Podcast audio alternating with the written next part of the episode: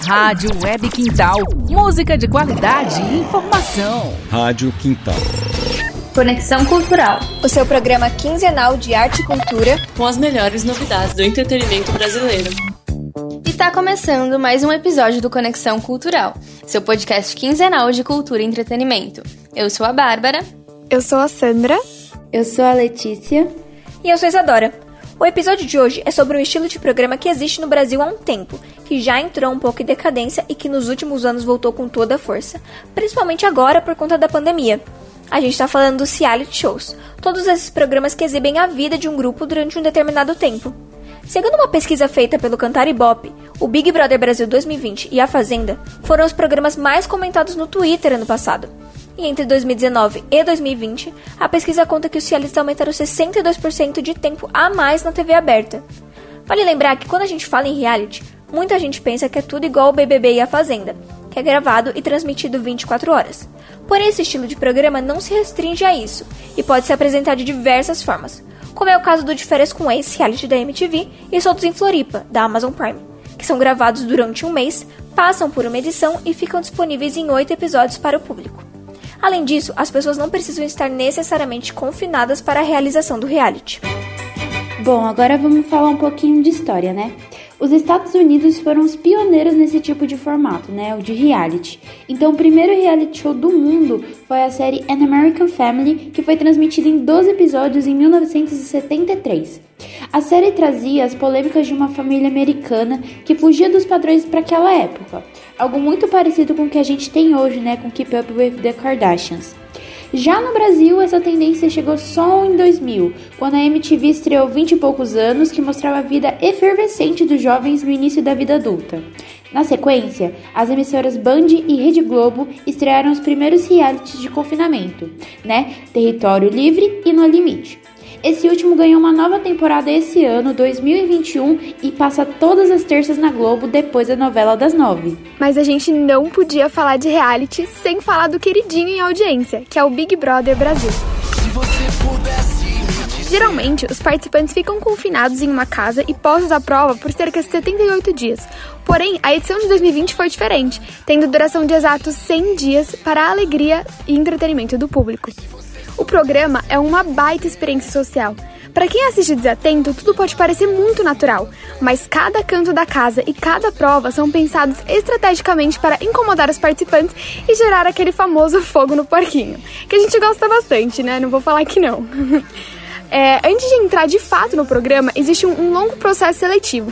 Se você está querendo entrar, já fica ligado, porque se você participar de quatro seletivas, pode esperar a Globo batendo aí na sua porta e arrumar suas coisas para ir pro hotel, que é um hotel que você fica confinado um tempo antes de entrar no programa de fato. Se você não entende como é que acontece tanta briga no programa, a explicação está justamente na construção da casa. Desde a disposição do sofá até a decoração dos quartos, são pensados para gerar uma certa confusão.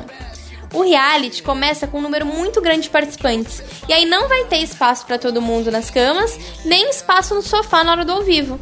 E aí alguns vão ter que ficar assim no chão. Mas por que a Globo faz isso? Não é porque o orçamento está apertado ou porque não tem espaço na casa. É exatamente para gerar um desconforto entre os brothers e questionamentos do tipo: será que a galera tá gostando de mim? Se a gente pega a edição de 2020, isso aconteceu com o participante Prior. Ele não era muito aceito ali na casa e na hora do ao vivo sempre acabava num banquinho do canto. Agora em 2021, a gente também teve isso com o Projota. Se a gente for reparar, muitas vezes ele estava sentado no chão enquanto a galera estava toda no sofá. Isso pode acontecer muito involuntário entre eles, mas tem sim uma explicação psicológica por trás. Outra coisa muito interessante são os quartos extremamente coloridos e cheios de informação. Eles não vão permitir que a pessoa se sinta confortável de fato.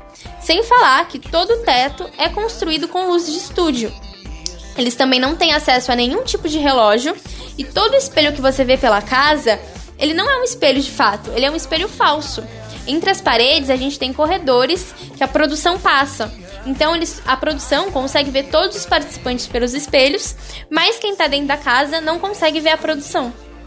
E é aí que você percebe que, cara, você não tá morando em uma casa, você tá morando de fato em um estúdio. Você vai passar 100 dias dentro de um estúdio. E o programa faz muito sucesso. A última edição teve lista de espera para patrocinador, e os valores não eram pequenos. O valor total estimado com as cotas dos patrocinadores ficou na casa dos 500 milhões de reais, sem falar que trouxe recorde de audiência que faziam anos que a Globo não batia. A vencedora do programa, como a maioria deve saber, foi a Juliette Freire. Na verdade, o pódio do BBB ao longo do programa foi mudando repentinamente. Uma hora alguém lá dentro era seu favorito e do nada você encontrava motivos para eliminar essa pessoa no próximo paredão. A Juliette, além do prêmio de um milhão de reais, recebeu um intenso e dedicado fã-clube cheio de cactos. Ela é integrante do BBB 21 que mais recebeu seguidores atualmente, com mais de 29 milhões, e bateu o recorde da foto mais curtida do mundo em um tempo mínimo. Três minutos foram o suficientes para ela conseguir um milhão de likes. Bom, a Fazenda segue quase o mesmo padrão. Tudo transmitido 24 horas por dia e o prêmio também é de 1,5 milhões.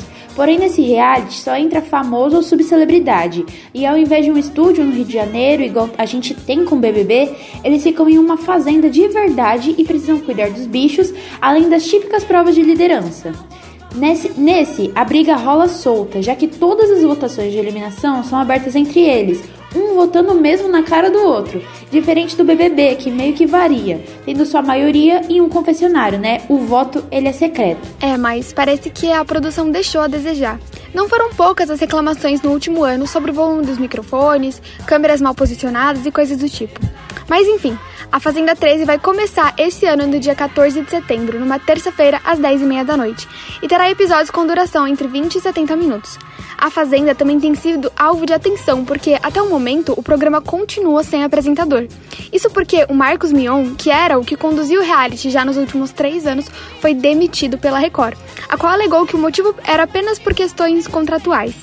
Desde então, alguns possíveis nomes apareceram, mas o último foi o ator Miguel Falabella, que na verdade recusou o convite. Na última edição do reality, em 2020, a cantora Jojo Todinho foi a grande ganhadora do prêmio milionário, com 52,54% dos votos. Uma disputa super acirrada ali com o cantor Biel. Os dois, aliás, acabaram até batendo um recorde na TV Record, com cerca de 100 mil votos por segundo. Tanto a Fazenda como o BBB são realities que envolvem mais a participação do público, já que a casa geralmente seleciona de 3 a 4 pessoas e o público de fato escolhe quem vai sair por meio de votações na internet. O de Férias com Ex e Soltos em Floripa são mais focados para uma galera jovem, já que não tem prova de resistência ou tarefas semelhantes, e sim muita festa e bebida, o que acaba sendo como chave para uma treta. O De Férias com Ex começou sendo exibido exclusivamente pela MTV, tendo sua primeira temporada estreada em 2016. Cinco mulheres e cinco homens desfrutam de um paraíso juntos em uma mansão luxuosa, todos com expectativa de encontrar novos romances e curtir as férias. No entanto, a paz é interrompida quando os ex-namorados dos participantes começam a aparecer inesperadamente a cada episódio.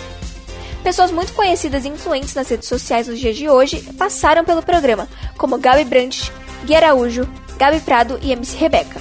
Esses são nomes dos vários participantes que mais se destacaram no programa e que hoje também passam na Amazon Prime. Soltos em Floripa é outro reality que tá ganhando sim a atenção dos jovens. A curtição também não tem limites e acompanha a série de um grupo de jovens e ele tenta envolver o telespectador para que esse universo de festas, amigo e amor seja o mais envolvente possível. Estando na sua segunda temporada, o programa exclusivo da Amazon Prime Video se faz polêmico, disputando a atenção das pessoas nas redes sociais. Se você gosta mais de aventura e que as provas exijam mais coragem dos participantes, você é da turma de No Limite. O programa é composto por um elenco de ex-BBBs e gravado durante uma semana inteira. Toda terça-feira você pode acompanhar a galera isolada vivendo situações que exigem um máximo de sua resistência física, com recursos limitados e uma série de desafios que fazem quase chegar ao seu limite. A edição deste ano está sendo gravada lá no Ceará e olha que a galera tá sofrendo muito, hein? Dias super quentes e noites super frias. Como a gente pôde perceber, existem realities para todos os tipos de gosto, fora o que a gente não comentou aqui hoje. Agora só falta você escolher seu favorito. E é assim que a gente vai chegando ao final de mais um episódio. Espero muito que vocês tenham gostado e encontro com vocês no próximo programa. Casper no Quintal. Casper no Quintal é um projeto de voluntários e voluntárias do curso de jornalismo da Faculdade Casper Libero com a rádio web Quintal. Rádio Quintal.